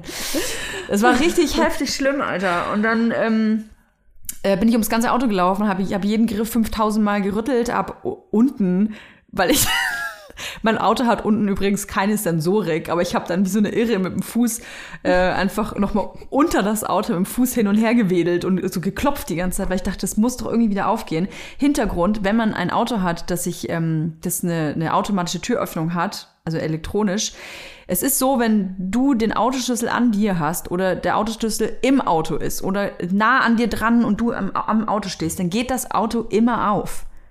So, aber nicht meins. Ich habe Ja, vor allem geht das Auto auch überhaupt nicht zu, wenn der Schlüssel Nee. im Auto liegt. Also, richtig, richtig. Und schon ich, so ein Auto, das das eigentlich versteht. ich habe jetzt äh, mehrere Nachrichten dazu bekommen von, ähm, von Menschen, die auch gesagt haben, ja, fuck, ey, mir ist genau das Gleiche passiert. Also wenn ihr ein Auto habt, wo äh, eine Elektronik da ist, dass die Türen automatisch aufgehen, bitte nehmt trotzdem, wenn ihr ein Kind drin habt und ein Tier drin habt, immer den Autoschlüssel in die Hand, weil äh, Technik halt irgendwie auch nicht immer funktioniert. Auf jeden Fall habe ich dann erstmal erstmal das Heulen angefangen. erstmal pro forma erstmal heulen, Schritt Druck eins. ablassen. Erstmal Schritt eins, Druck ablassen, erstmal geheult. Äh, kind hat gelacht und hab dann ähm, um mich geguckt und hab dann einen Mann angesprochen, das war einfach der, der am nächsten dran war und hab gesagt, ganz ruhig, entschuld ich schon am Heulen, Entschuldigung, Sie müssen mir jetzt sofort helfen. Ich habe ein Problem, mein Auto geht nicht mehr auf und mein Baby sitzt da drin. Und er hat mich nur so von oben bis unten gemustert und hat mit den Schultern gezuckt und hat gesagt, ach, es geht doch gar nicht. Und bin, ist dann um das Auto rum, hat jede äh, Türgriff einmal versucht zu öffnen, hat mich dann angeguckt, hat das Baby angeguckt und gesagt, ja, scheiße. dann habe ich noch mehr das Heulen angefangen, weil der ja scheiße gesagt hat. Dann habe ich gesagt, ey, du, du Ja, das äh, darf man nicht sagen, ne? Scheiße darf man nicht sagen. Genau, weil man darf das ja nicht sagen. Dann habe ich ähm, äh, gesagt, ich äh, sofort die Polizei anrufen. Dann sagt ihr ganz seelenruhig, nee, äh, das machen wir nicht. Äh, Feuerwehr. Dann hat er die Feuerwehr angerufen, was natürlich auch logisch ist. Und ähm, dann kam fünf Minuten später ein kompletter Feuerwehrlöschzug. Also ein riesiges Feuerwehrauto mit Sirene auf den Dorf-Rewe-Parkplatz. Ähm, das ist übrigens das Zentrum des Dorfes. Es gibt einfach diesen Rewe und dann gibt's noch eine Apotheke und einen Eisladen und einen Getränkemarkt. So. Und alle Menschen tummeln sich, glaube ich, tagsüber an diesem Platz. Ein riesiger Feuerwehrlöschzug, Notarzt, ähm, Krankenwagen, alle da. So Kommt dann auch insgesamt- so die freiwillige Feuerwehr auf dem Dorf? Kommt das dann weiß ich gar nicht genau. Gute Frage. Die waren in voller Montur auf jeden Fall, Helme an, sind alle da aus ihrem Wagen gehopst, hatten lauter Koffer dabei. Dann kam, ah, nee, kurz vorher, bevor der Feuerwehrlöschzug kam, kam ein anderer Mann angerannt, schon mit so einem Schlaghammer, weißt du, mit so einem, mit so einem Glas einschlägt und kam angerannt und sagte so, sind Sie die Frau, wo das Kind im Auto sitzt und das Auto geht nicht mehr auf? Und ich so, ja, und so, ich bin, ich bin, äh, ich bin nicht im Dienst, ich bin zivil, aber ich habe den Notruf zufälligerweise gehört. Wir können jetzt sofort die Scheibe einschlagen. Und ich war dann so, nein, bitte doch nicht, bitte nicht, bitte nicht. und Oh Gott, der das klingt Typ, aber nach so jemandem, der so in so einem kleinen Keller sitzt und den Funk abhört und auf seine, auf seinen Moment wartet, wo er Held sein kann. Der ist, der war selber, hat sich dann rausgestellt, selber Feuerwehrmann und war irgendwie tatsächlich im Auto gesessen und hat, vielleicht haben die das ja, ne, so für, für einen wirklichen Notfall. Für was? naja, wenn man direkt in der Nähe ist, bei so einem, ich weiß es nicht, ich weiß auch nicht, ob jedes Dorf seine eigene Feuerwehr hat oder, weißt du, falls es irgendwie schnell gehen muss, dass man, ich weiß es nicht. Auf jeden Fall, ähm, Ich hätte gerne ein Interview mit diesem Mann. der war, oh Mann, der war so nett, ey. Und dann äh, dieser andere Mann, der war auch so nett, der erste, den ich angesprochen hatte. Dem hatte ich erzählt, dass, man, dass ich ein paar Straßen weiter wohne und mein Freund da zu Hause ist und mit der zweite Autoschlüssel zu Hause ist. Und er soll doch bitte sofort dahin fahren, meinen Freund suchen. Mein Freund soll dann den zweiten Autoschlüssel suchen in meiner Handtasche, von der ich keine Ahnung hatte, wo die ist. und soll sofort mit meinem Freund wieder zurückkommen. Ich mein Handy war natürlich auch im Auto. Äh, naja, und dann kam die ganze Feuerwehr, alle standen ums Auto rum, jeder hat ins Auto geguckt, das Kind hat die ganze Zeit gelacht, jeder hat mal reingeklopft, ja, das Baby ist ja gut Truppe, so lange machen wir nix. Und äh, waren dann mal mit diesem Hammer halt da und hatten schon so einen Arztkoffer und dann kam noch ein Babynotarzt und alle haben die in dieses Auto reingeguckt und hatten dann down ihre Hände so auf dem Dach, um zu gucken, wie warm das ist und ähm, Ja, und dann kam zum also Glück. jetzt kann man ja drüber lachen. Also Jetzt kann man drüber hätte ich lachen, auch ja. einfach nur geheult und geschrien Ich, wahrscheinlich. ich habe sogar danach, ich habe sogar später am Tag nochmal geheult. Ähm, zum Glück kam dann, die, die, die Feuerwehr war wirklich so nett, die haben dann tatsächlich so lange gewartet, es waren so zehn Minuten ungefähr, bis mein äh, Freund gefunden wurde von dem Mann. Der, der Mann, der lief dann bei uns ums Haus rum, gehört jemandem dieses schwarze Auto? Gehört das hier irgendjemandem? Bei uns ist noch keine Hausnummer dran. Oh nein. Hatte ich natürlich vergessen. Und mein Freund hatte das gehört, ist dann runter, mit dem dahin gefahren und hat dann ganz cool aus der Hüfte geschossen, das Auto aufgemacht. Ich habe dann noch mehr geheult, Baby hat gelacht. Ich habe mich dann hinten ins Auto gesetzt, so, so voll desperate. so, In Embryonalstellung. Lass dich, nie wieder, lass dich nie wieder los. Ich habe mich sofort in Embryonalstellung hinten auf dem Autositz, äh, Rücksitz gesetzt. Wir haben so verdunkelte Scheiben hinten. Ich wollte so richtig heftig wie ein Schloss und das Heulen angefangen. Ja, und jetzt ähm, muss ich echt sagen, war das ein heftiger Schock und jetzt haben wir alle gelacht und ich will jetzt aber noch eine ernste Sache sagen. Es hatte so 20 Grad, schätze ich. Es war der einzige Tag in der ganzen Woche, wo es nicht so heftig vom Himmel gebrettert hat. Und dennoch war dieses Auto nach 10 Minuten wirklich warm innen drin und ich ähm, hatte halt wenig Sauerstoff. Und es gibt ja Leute, die mal kurz nur was einkaufen gehen, mal kurz was holen, mal kurz was abgeben. Dann dauert es vielleicht doch länger, weil die Schlange lang ist oder man vergisst dann irgendwas. Ey, man sollte, wenn es draußen einigermaßen warm ist, mild ist, nicht mit geschlossenen Fenstern Tiere oder Menschen äh, im Auto lassen. Ey, nach zehn Minuten, Mann, und es war keine Sonneneinstrahlung. Es gab erst einen Fall letzte Woche, ähm, wo ähm, Eltern ihr Kind, ein fünfjähriges Kind im Auto vergessen haben und das lebt nicht mehr. Also man muss wirklich sich bewusst sein, dass ein geschlossenes Auto mit einer Sonneneinstrahlung, das ist, ähm, ja, das ist lebensgefährlich. Deswegen bitte nicht machen. Aber bei mir ist alles gut gelaufen. Alle leben, alles in gut Truppe. Gut Truppe. Zum Glück, ey. Krass, ne? Ey, das ist auf jeden Fall jetzt schon mal eine richtig krasse Einweihung gewesen. Boah, ey, neues das ganze Dorfleben. Dorf kennt mich. Alle. Ja, ich habe ähm, mich nicht mehr getraut, dahin zurück. Ich war, ich war nicht mehr in dem Rewe einkaufen. Weißt du, dass ich fünf Kilometer weitergefahren bin, um zu Aldi zu fahren und dann zu Netto, weil ich nicht mehr zu diesem Ort des Geschehens zurück wollte, weil ich das Gefühl hatte, die Leute erkennen mich sofort und sagen, ach, na.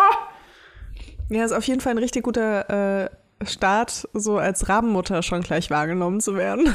Ja, voll. Richtig gut. Ja, äh, wie ist denn das jetzt so auf dem Land? Also du postest irgendwie Enten und Kaninchen und ähm, Ich bin laufen gewesen. Voll krass. bist laufen gewesen? Also so Ja, Sport? Sportmäßig, voll krass. Okay. Ich habe ja seit gefühlt anno 1997 keinen Sport mehr gemacht. Und ich, du musst dir vorstellen, ich gehe hier aus der Tür raus und bin mittendrin in der Natur. Also ich hab, bin direkt auf dem Waldweg. Und irgendwie fand ich das, also morgens ist die Stimmung halt hier so krass, weil halt, ey, du musst dir vorstellen, die Kaninchen laufen hier rum, die Enten laufen hier rum. Ich fühle mich einfach wie Schneewittchen oder Cinderella oder so. Und ähm, es ist einfach Kommen wunderschön. so kleine Vögelchen und ziehen mich an. Ja, die, die ziehen mich dann an und geleiten mich raus und singen und pfeifen mir was vor, während ich Ich da würde so gerne, würd so gerne diese Vögelchen sehen, wie sie deinen Sport-BH versuchen zuzumachen. Es geht nicht! Piep, piep, Ihr müsst die Eule anrufen. piep, piep. ja, also ich tatsächlich ist es einfach wunderschön und ähm, ich warte ja wirklich täglich auf diesen Moment, der mir dann sagt, oh shit, was hast du getan? Was hast du getan? Jetzt bist du wirklich weit weg. Ich kann dir sagen, ich habe nachgeguckt, wie schnell ich mit dem Zug in Berlin bin. Und seit ich das weiß, geht's mir irgendwie ein bisschen besser, habe ich das Gefühl. Es sind nur, es sind nur drei Stunden. Und das ist irgendwie, ähm, ich glaube, das war so die letzte Angst, die ich hatte, dass ich quasi so weit weg bin, dass ähm, ich so richtig heftig FOMO habe. Was ich auf jeden Fall gemerkt habe, jetzt wohne ich ja seit, weiß ich, seit zwei Wochen, knapp zwei Wochen. Ich bin jetzt knapp zwei Wochen hier. Äh, was ich krass gemerkt habe, ist, dass wenn man in Berlin lebt, man wirklich denkt, man ist der Nabel der Welt. Also man denkt, nur in Berlin sind die coolen Leute, sind die besten Restaurants, äh, ist gute Kultur, sind die Leute äh, gebildet oder irgendwie äh, tolerant oder fortschrittlich. Ähm, nur da. Und alles andere ist so quasi Proletariat. Habe ich zumindest das Gefühl. Ich überspitze das natürlich jetzt, ne? Ähm, ich erinnere mich auch an die Vergangenheit, Toja, die so mit äh, 25 dann gesagt hat, äh, pff, würde doch niemals außerhalb von Berlin äh, leben in Deutschland, weil das ist ja total provinziell. Das ist ja mir viel zu banal alles. Wenn, dann würde ich nach Paris gehen oder nach New York, aber doch nicht woanders als Berlin. Und jetzt merke ich, ähm, jetzt wo ich nicht mehr in Berlin bin, dass das schon ganz schön überhebliche Scheiße ist, die man, die man sich da so äh, einbildet, muss ich echt sagen. Es, es gibt natürlich Punkte, die sind einfach wahr, weil es ein viel größeres Angebot äh, gibt und so. Aber dass man wirklich denkt, dass nur in Berlin das gute Leben stattfinden kann, das ist so dämlicher Gedanke. Äh, dein Empfang ist gerade sehr schlecht. Ich weiß nicht, ob es am Dorfinternet liegt.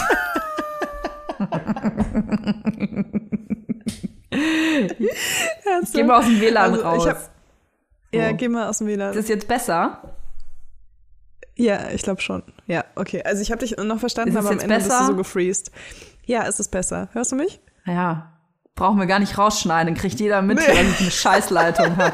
Mann, ey. Ja, das Ding ist, die, die, die ich, tatsächlich geht, ist hier das Internet noch nicht so gut. Da, da hat der, Te- allerdings hat der Techniker da was falsch gemacht. Die haben jetzt auch schon Ärger bekommen. Also so intern haben die sich schon geschimpft. Stimmt irgendwas nicht. Aber was ich sagen wollte, ist, ähm, dass man nicht vergessen darf, dass es auch nicht nur in Berlin Internet gibt, sondern äh, auch überall anders. Auch wenn es bei mir eventuell ein bisschen schlechter ist.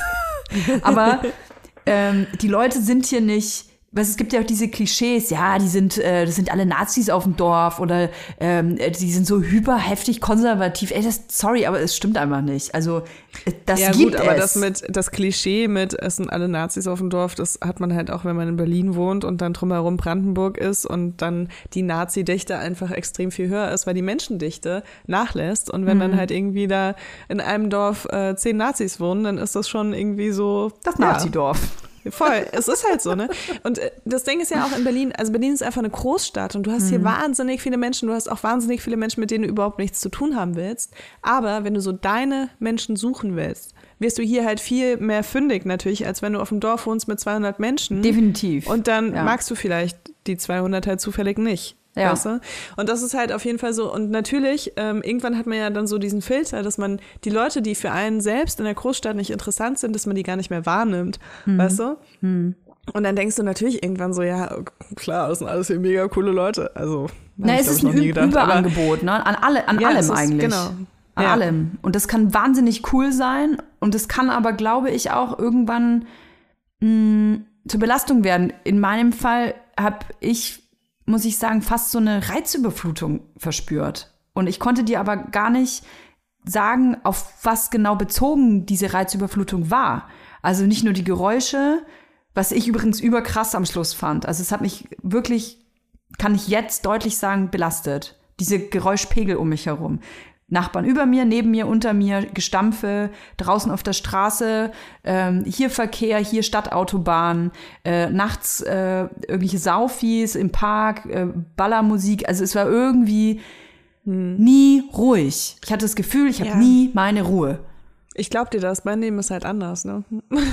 Deswegen. Es, nicht jeden Ich- stört ich- das. ja. Nicht jeden stört nee, das. Nee, nee, aber nee, aber ich habe das überhaupt nicht. Ich habe überhaupt nicht diese krasse Geräuschkulisse. Ja. Ich wohne total ruhig und äh, ich fahre halt auch super oft raus in die Natur. Ja. Und weißt du, ich habe halt voll diese Erholungsinseln und ich bin nie lange irgendwo, wo es so stressig ist. Ne? Ich habe ja Mhm. vorher auch Moabit gewohnt und da hatte ich das genauso wie du. Also, dass ich wirklich dachte, ich werde irgendwann verrückt.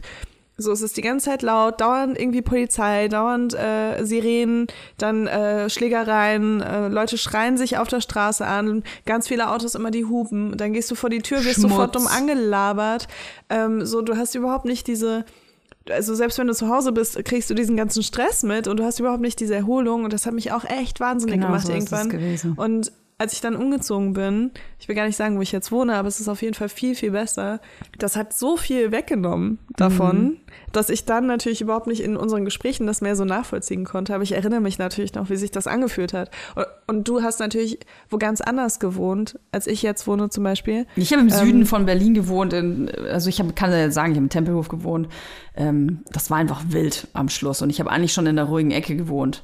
Und wir haben ja, Ja, bevor aber die wir Ecke war sehr klein, die ruhige Ecke. Die, Weißt die, ruhige Ecke war, die ruhige Ecke war aber dann auch nicht mehr ruhig. Also das war Ja. vielleicht eine Zeit lang so, hat sich dann aber halt auch ähm, äh, anders entwickelt. Und wir hatten ja, bevor wir tatsächlich den Entschluss getroffen haben, am 31. Dezember übrigens, 2021, haben wir dann in der Silvesternacht ähm, weil es so laut war, den Entschluss gefasst, wir ziehen weg.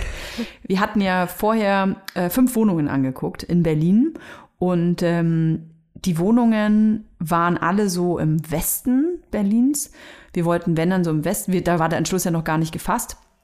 Und ähm, ich muss sagen, dass nach diesen Besichtigungen mir erst der Groschen gefallen ist, dass, mich, dass ich mir bewusst wurde, warum suche ich hier überhaupt noch? Für das Geld bekomme ich so einen Scheiß.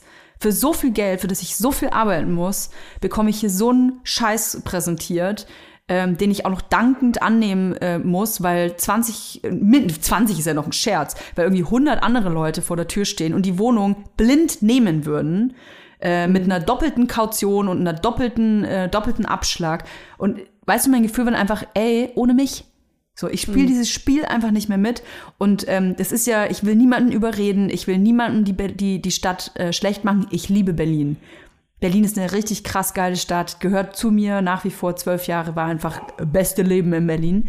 Aber diese Phase ist jetzt einfach bei mir, es ist halt ein, ein Lebensabschnitt gewesen. Ähm, aber für mich hat das einmal nicht mehr gepasst und die Gründe, warum ich da hingezogen bin, die habe ich nicht mehr gefühlt. Die habe ich nicht mehr wahrgenommen. Ich habe dieses tolle Überangebot an Menschen, an Kultur, an Gastronomie, ähm, habe ich nicht mehr wahrgenommen. Und dann brauch, kann ich auch woanders hin. Voll. Nee, Jetzt das buche ich mir mein. Ticket und bin in drei Stunden bei dir. Es ist schon soweit. Ich dachte ja, äh, ich wäre die Erste, die dich besuchen kommt. Ja, musst du auch, musst du auch. Da würde ich, würde ich mich richtig freuen. Dann machen wir einen richtig geilen Dorfi-Content hier. Ich war auch schon Nägel machen gestern, richtig geil. Sag mal. Hier, Okay. rot. Sieht normal aus. Ja, sieht normal aus, hat, hat aber doppelt so lange gedauert, muss ich sagen, als in Berlin. Und ich weiß nicht, ob das irgendwie, a, äh, ich weiß nicht, ob es a thing ist, ja. Musst muss, müssen mir jetzt andere sagen. Gerne äh, Bezug drauf nehmen, weil es ein super wichtiges Thema ist für mich. Extrem wichtig. Die haben keine Gelnägel gemacht, Leila. Echt? Nein. Was ist das, haben, Acryl, Das ist oder? Acryl. Ich dachte, Acryl wurde irgendwie 1998 äh, verbannt. So wie Amalgam. Okay. Ich weiß. Ich, ich habe auf jeden Fall Acrylnägel jetzt. Also, das sind keine Kunstnägel, sondern da wird dir quasi so eine Paste auf deine eigenen Nägel drauf gemacht. Das ist ein Pulver und dann ist so eine Flüssigkeit und dann vermanschen die das und dann kommt da so eine Paste auf deine Nägel drauf. Ey, Lella, und das sind so heftige Dämpfe, dass mir schlecht geworden ist. Also mir ist richtig schwindelig geworden. Ich habe dann kurz drüber nachgedacht, okay, das wäre jetzt echt peinlich nach diesem Feuerwehreinsatz, wenn ich jetzt im zwei Dörfer weiter, wenn ich jetzt hier ohnmächtig werde in diesem Nagelstudio, das wäre echt krass peinlich. Und dann habe ich mir meine ähm, äh, Maske noch mal richtig heftig tief ins Gesicht reingezogen. Vielleicht war es auch die Kombi, ich weiß es nicht. Ja, ist geil. Meinen ersten Rausch gehabt. bist du die Meinen ersten. Dorfrausch gehabt. Sag mal, hattet ihr auch schon das erste Dorffest? Nee, Schützenfest war schon. Und ich kann Das dir war, sagen, dass äh, so leider im 98 Prozent Mai. betrunkene Typen. Also ich komme auf jeden Fall zum Schützenfest vorbei. Da würde ich, da würde ich meine Ausnahme machen. Da würde ich, da würde ich Vor auch mal das sage ich jetzt so, und das letzte, worauf ich Bock habe, so Schützenfest. betrunkene Typen einfach, die da so am Nee, du musst mit einem Vasektomobil kommen. Ja, voll. Ich weiß nicht, ob das da noch hilft. Äh, Vor ja, allem, vielleicht auch eigentlich nicht. ist es doch total schlimm auch auf dem Dorf. Die Leute Ich- sind ich doch darauf dann so angewiesen, dass die auch Kinder bekommen, weil doch mega so- viel so Landflucht ist. Ja, stimmt. Also die sind schockiert, die Leute hier, ne? Die sind schockiert, dass wir hierher gezogen sind.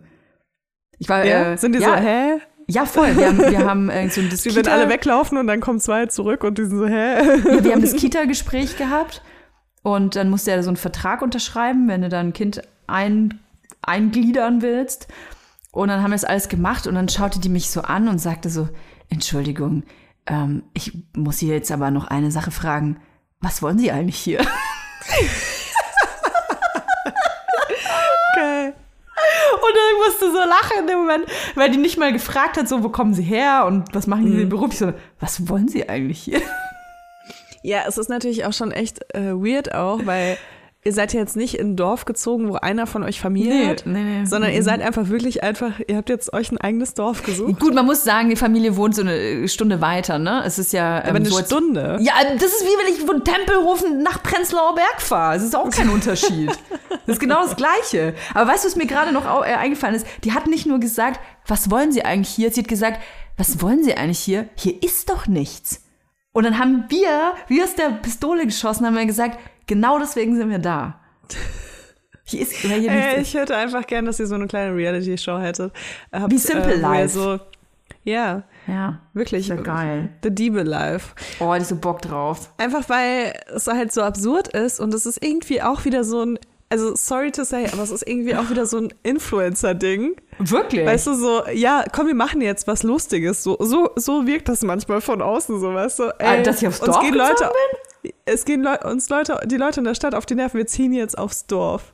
Ich finde, das ist sowas, das Ah, wir finde ich nicht. Machen. Die ziehen alle in die Uckermark, Mann. Also das, ich, ich sehe das, was du meinst, dieses, auch, die wollen es ländlich werden, aber die, die ziehen auf irgendwelche Landsitze äh, so und kaufen sich Häuser in, äh, in Brandenburg, oder? Ja, nee, aber es ist eher so dieses, äh, ich glaube, wir missverstehen uns gerade. Ich meine eher so diese Mentalität von Influencern so, ey, ich habe Hab jetzt gerade hier, Filmen. Ich, ich fühle mich gerade hier irgendwie unwohl, deswegen Ja. mache ich jetzt was ganz anderes. Weißt du, und, und die machen das einfach, weil die haben halt keine Festanstellung, die, haben, so. die sind ortlich nicht gebunden und Ja, so. Die sind einfach so, natürlich du, wahr. Gestern Abend sind uns unsere Nachbarn auf die Nerven gegangen, deswegen sind wir jetzt heute Morgen aufs Dorf gezogen. Ja, das ist aber gemein, dass du das sagst, Dorf. weil so ist es nein, nicht. Es ist, nein, es ist natürlich nicht so. Ich habe das jetzt sehr kurz zusammengefasst. Ja, weißt du? nee, die sind ja, also man Ähm. muss ja dazu sagen, dass mein Partner ist ja auch kein Influencer und hat nicht mal Instagram. Wir haben zwei kleine Kinder. Das ist natürlich, man darf nicht vergessen, auch wenn es bei mir vielleicht jetzt irgendwie so, ach krass, jetzt äh, zieht Toya da mal aus Berlin weg und aufs Dorf. Ey, in ein anderes Bundesland zu ziehen ähm, und sowieso aus seiner Umgebung wegzuziehen mit zwei kleinen Kindern, das ist schon echt ein Akt. Also es muss monatelang vorbereitet werden. Das ist keine ähm, Hauruck-Übernacht-Aktion hier von uns gewesen. Das Und weiß ich doch, Toja. Wirklich das wissen doch auch alle, die hier zuhören. Das war super anstrengend und ich äh, fühle alle Menschen, die einen Umzug vor sich haben oder mittendrin stecken, äh, mit zwei kleinen Kindern hier mitten in der Sommerzeit, keine Kita, ey, wenn wir nicht ständig irgendwie eine äh, Schwiegermutter hier hätten, ich hätte mich schon, ich weiß nicht. Aber kommt ihr, seid ihr jetzt irgendwie mal langsam durch oder so mit den Sachen? Jein. Also es, Ja, okay. es sind halt so Kleinigkeiten. So jeder, der Ich Kinder weil hat, ich würde gern vorbeikommen. Hier ist nämlich auch Schließzeit. schläft im Karton. ja, es ist ähm, anstrengend. Es ist einfach mit ähm, zwei kleinen Kindern anstrengend, vor allem wenn du halt äh, noch ein ähm, Stillkind hast, wenn du äh, keine Kita hast, keine äh, Kinderbetreuung hast. Es kann halt immer nur einer was machen. Und das ist frustrierend. Weil einer muss einfach immer Kinderbetreuung machen und der andere muss halt immer dann irgendwie packen. Und wenn, dies, wenn einer was anderes macht, dann bleibt halt was liegen. Und dann dauert es ewig und dann wird man frustriert, weil man sich denkt, hä, wie ist das Regal noch nicht aufgebaut? Wie sieht mein Büro so scheiße aus? Ähm, aber so ist es halt. Ich glaube, man muss sich einfach selber das ist mein Mantra zumindest gerade. Man darf sich selber nicht so krass unter Druck setzen. Die Sachen müssen nicht sofort fertig sein. Ähm, so ein Umzug dauert und man darf da, man muss da ein bisschen ähm, Rücksicht mit sich selbst haben. Und Aber bis nächste Woche seid ihr fertig, oder? wenn du kommst, meinst du, das Ticket schon gebucht. Ey, was ich auch noch erzählen wollte, über, Ja. über heftige Gamechanger. Ich wusste das nicht mal, du weißt es bestimmt schon e ewig. Ähm, es gibt im, in der Deutschen Bahn die Option, ein Kleinkindabteil zu buchen. Ey, das ist ja Paradise, Alter. Das ist ja wie im Orient Express. Wenn du so ein eigenes Abteil hast, da fehlt ja nur noch, dass mir jemand einen Kaffee bringt. Ja, äh, wenn du das eigene Abteil hast, dann ja. Aber meistens ist es ja so, dass da zwei Familien reinpassen in die kleinen Kinderabteile. Ja, richtig. Ähm, Finde ich aber auch nicht so schlimm. Es gibt ja dieses Familienabteil. Das ist, glaube ich, für die bisschen größeren Kinder äh, ganz cool. Äh, wenn da überhaupt irgendwas Kindermäßiges ist. Manchmal ist es ja so ein ganz normales Abteil und dann steht da irgendwo ein Schild. Übrigens dürfen hier auch Kinder leben. Und alle so voll genervt voneinander. Und dann gibt's aber dieses Kleinkindabteil, das man, glaube ich, aber ähm, man muss da ein bisschen vorher buchen, weil das schnell ausgebucht ist. Das ist wirklich ein kleines Und es, Abteil. kann, und es ist auch sowas, es kann passieren, dass der Zug dann kommt und dann sagen die so, ah, heute haben wir kein Ke- Kleinkind. Genau, genau. Sie müssen leider doch ins Familienabteil. Und wir haben keine Reservierungen mehr. Aber Sie Ja, können sich ja genau. hier vor die Toilette setzen. Mit ihren vier Kindern. Mit Ihren vier, vier Säuglingskindern. Ja, beim, beim ersten, bei der ersten Zugfahrt, da hatte ich ein Kleinkindabteil, war total heftig geflasht, dass es so ist, war alleine da drin. Und bei der äh, zweiten Fahrt war ich mit einer anderen äh, Mutter drin, die, die hatte auch so eine zweijährige Tochter, glaube ich. Das war mega cool. Mein, mein erster Instinkt war, oh no, da ist jetzt jemand drin, gar keinen Bock drauf. Und hatte so kurz reingeguckt und sie meinte, ja, komm doch rein. Und ich so, "Mm, nee, danke. Und bin dann woanders hin. Dann habe ich mir auch gedacht, so, ey, wieso stelle ich mich eigentlich wieder so an und gehe nicht in dieses Abteil rein? Naja, und dann bin ich da aber äh, sehr glücklich gewesen, mit dieser Mutter tatsächlich in dem Abteil zu sein, weil es total nett war und ich bin über meinen Schatten gesprungen und habe mich mit einer fremden Person, einem fremden Kind unterhalten. Es war einfach geil. Ey, ich habe mir auch sehr viel Gedanken über diese äh, Phobien gemacht. Also ich habe da ja auch äh, so meine Probleme immer ein bisschen. Ja. Also es gibt so, es gibt so Eltern, mit denen werde ich sofort warm, bei denen denke ich mir so, ja, ihr seid wie ich oder keine Ahnung. Ähm, und dann gibt's aber die anderen 99 Prozent und da habe ich echt meine Probleme. Und ich weiß gar nicht, was da alles zusammenkommt, aber ich denke mir auch so oft so, boah, also äh, weißt du so, eigentlich so richtig krasse Vorurteile anderen Genau. Eltern gegenüber. Und das Genau. ist eigentlich so gemein, weil du gibst denen ja natürlich dann auch überhaupt keine Chance. Aber ich weiß es nicht, irgendwie ist es so eine Art Abgrenzung oder so. Ich fühle da genau, was du, was du meinst und deswegen bin ich nicht in dieses Kleinkindabteil reingegangen. Und ähm, ich kann dir aber sagen, dass die Mutter, die da drin saß, die, die, saß, die, die war überhaupt nicht wie ich. Gar nicht. Die hat ein ganz anderes Leben geführt als ich. Und genau das war aber irgendwie so angenehm und so erfrischend. Und da habe ich mir einfach mich selber dann wirklich geschimpft, als ich dann ausgestiegen bin, weil ich dachte so, ey, jetzt haben dich fast deine Vorurteile gegenüber anderen Eltern wieder gehabt, in, im Bann gehabt. Und äh, bin froh, dass ich da bisschen dra draus gelernt habe. Weißt du was? Ich glaube, manchmal kommt es davon, weil man eine Aversion gegen die eigenen Eltern damals vielleicht hatte oder hat, oder weil man noch selber weiß als Kind, wie kacke andere Eltern zu einem selber waren. Das ist es bei mir, glaube ich, oft. Also was mir daran am meisten Angst macht, sind tatsächlich äh, Mütter, die dieses äh, Mutterlehrbuch verfolgen. Also, die- weißt Oh Gott, du, die denken, es gibt denn? so eine Art, die so ein, nein, das, das existiert nicht wirklich, aber ähm, die so denken, es gibt eine Art, wie man Mutter zu sein hat und Mhm. alles andere sind schlechte Mütter. Ich glaube, das ist das, was mir am meisten, ähm, also wovor ich am meisten so Scheu habe. Weil es gibt davon echt einige. Vor so und ich finde diese. Gespräche, äh, Gespräche auch so mega unangenehm dann, weil da immer so ein Unterton dann mitschwingt, weißt ja, du? Ich weiß, was du meinst. Und ich werde dann halt super so schnell Bubble, auch so ne? patzig, ne? Weil wenn ich das halt so merke, denke ich mir so, das ist so, ah, weißt du, so unreflektiert und auch so nicht deine eigene Meinung, sondern irgendwie deine Mutter hat dir gesagt, dass eine Mutter so zu sein hat und du Mhm. sagst es dann deinem Kind und so wird das irgendwie von Generation zu Generation weitergegeben, ohne dass man irgendwie da auch so ein bisschen sich so vielleicht auch mit neuen Sachen auseinandersetzt oder so und irgendwie, das ist so, da, da, in so eine Situation will ich nicht kommen. Weil das gibt mir ein richtig schlechtes Gefühl natürlich. Ähm, ich weiß zwar, dass ich äh, irgendwie so, so eine Mutter bin, wie ich sie mir vorgestellt habe. Und natürlich mache ich manchmal auch Fehler und manchmal mache ich Sachen voll gut. Ähm, aber es ist irgendwie, ja, es stresst mich. Es stresst mich. Die Gefahr, dass es so eine Mutter sein könnte, stresst mich total. Krass. Ja, denke ich gerade drüber nach, verstehe ich, verstehe ich. Ähm, Bei ich Vätern nicht ist es so. lustigerweise so, dass wenn die, wenn die auch so sind, dass Mhm. sie irgendwie so eine Agenda verfolgen und äh, alle Eltern, die halt nicht diese Agenda verfolgen, äh, Kacke finden und sie als schlechte Eltern darstellen, dann kann ich die ganz oft nicht ernst nehmen. Also das ist so eine ganz, Mhm. so ein ganz anderes Gefühl, ne? Ich versuche gerade mich in Situationen rein zu versetzen, äh, in der ich sowas, äh, so ein Gespräch vielleicht erlebt hatte. Ich glaube, beim Geburtsvorbereitungskurs hatte ich mal sowas, da ging es um Windeln. Und dann hatte die eine Mutter explizit in unserer, unser Grüppchen gefragt, was für Windeln benutzt ihr denn? Und habe ich gesagt, ja, keine Ahnung, die von Pampers, die halten irgendwie am besten, da läuft die ganze Kacke nicht da oben drüber. Und dann, äh, hier unbezahlte Werbung übrigens, ich habe jede scheiß Pampers selber gekauft. Ähm, aber die meinte dann so mit einem total herablassenden Blick, du kaufst Windeln. Also ich benutze ja Stoffwindeln, das ist ja super schlecht für die Umwelt. Und außerdem ist das auch super schlecht für Babyhaut. Und da habe ich ich habe dann so sie so angeguckt und habe dann gesagt, ja, okay, aber ich benutze trotzdem Pampers. weißt du, das ist so mein Umgang damit, weil ich mir denke, Leute, die selber so sind, die sich selber versuchen über an, gerade bei Müttern, Mütter, die versuchen sich über andere Mütter zu stellen. Die haben selber so viele Unsicherheiten in sich. Damit müssen die dann in dem Moment äh, selber klarkommen. Aber ich werde mich nicht auf so ein Gespräch einlassen. Ich mache das gar nicht mit. Ich habe dann da gelacht und bin dann halt dann weggegangen. Das, äh, das ist nicht.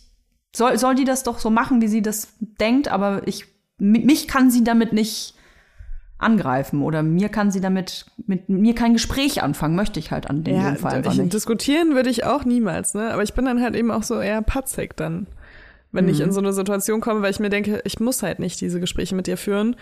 Und das, vielleicht ist es dann auch so, wenn mein Kind dann auch dabei ist, dann finde ich das irgendwie unangenehm, dass mein Kind jetzt so sieht, wie ich patzig bin. Ja, Aber ja, es ist einfach, in, in den meisten Fällen ist es wahrscheinlich dann doch eben auch ein Vorurteil und wahrscheinlich gibt es gar nicht so viele von diesen Eltern. Man, also ich werde es wahrscheinlich nicht rausfinden die nächsten Jahre.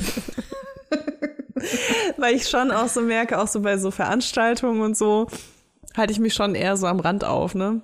ja. Macht nichts, Leila. Du bist eine Randmutter. Ich bin eine Randmutter, ja. Finde ich ganz gut. Ein neuer Begriff. Wir Randmütter, wir sind auch in Ordnung. So geil. So, ich stelle mir uns so vor, so rauchend, rauchend am Rand. Aber Ja, mit dem Rücken zur Bühne. Ich, ich habe letztens gedacht, ich habe letztens gedacht, wie witzig das wäre, einen Bon auf, auf dem Spielplatz zu rauchen, einfach mal zu gucken, was passiert. Weißt also nicht, ich, ja, ich, ich würde das nicht machen, aber ich würde das so jemand, ich würde das so skripten für jemanden, der das dann so machen kann und das dann so, Was? Mit da würde versteckter ich, Kamera Soll ich dir mal was sagen? Da würde ich hingehen. ja? Ja, ich würde hingehen. Was würdest du sagen? Ähm, ich würde sagen, na, schmeckt's? Kann ich auch mal. Nee, ich würde sagen, na, und? Ist, ist Gras gut? Ja, cool, kannst du vielleicht woanders machen, ist ein Kinder, hau ab.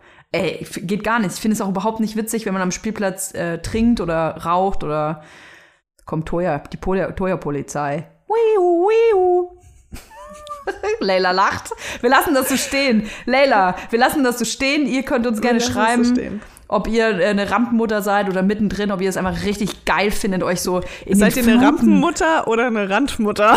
Genau, und ob ihr in den Fluten der Mütter gerne badet und euch äh, Diskussionen und äh, Gespräche gefallen lasst oder nicht, äh, könnt ihr auf Instagram machen, auf Vibers. Wir freuen uns wahnsinnig. Ihr wisst, wir sind der Underground-Podcast der Herzen. Deswegen müssen wir noch ein paar Sternchen sammeln. Auf Spotify ist ganz einfach. Glocke anmachen und ähm, auf iTunes natürlich auch und so. Bis nächste Woche. Tschüss.